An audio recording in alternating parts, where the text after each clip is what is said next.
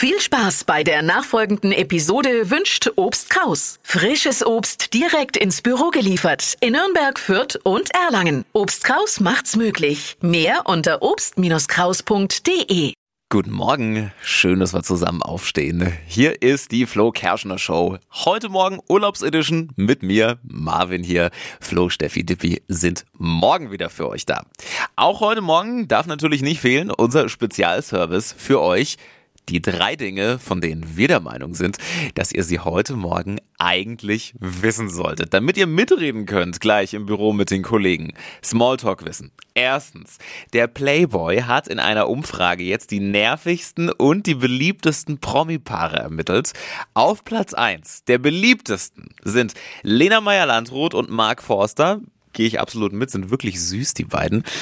Am unbeliebtesten und damit auf Platz 1 der Negativskala sind der Wendler und Laura Müller. Wer hätte das gedacht? Sie war ja selbst mal im Playboy zu sehen. Gebracht hat's jetzt bei der Umfrage aber irgendwie auch nichts. Ja, ich würde sagen, die Ergebnisse kann man durchaus nachvollziehen, oder?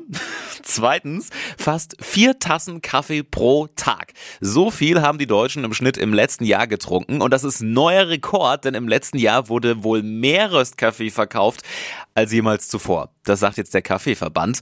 Grüße an alle Frühschichtler. Ich glaube, wir haben einen ganz großen Anteil dazu beigetragen, oder?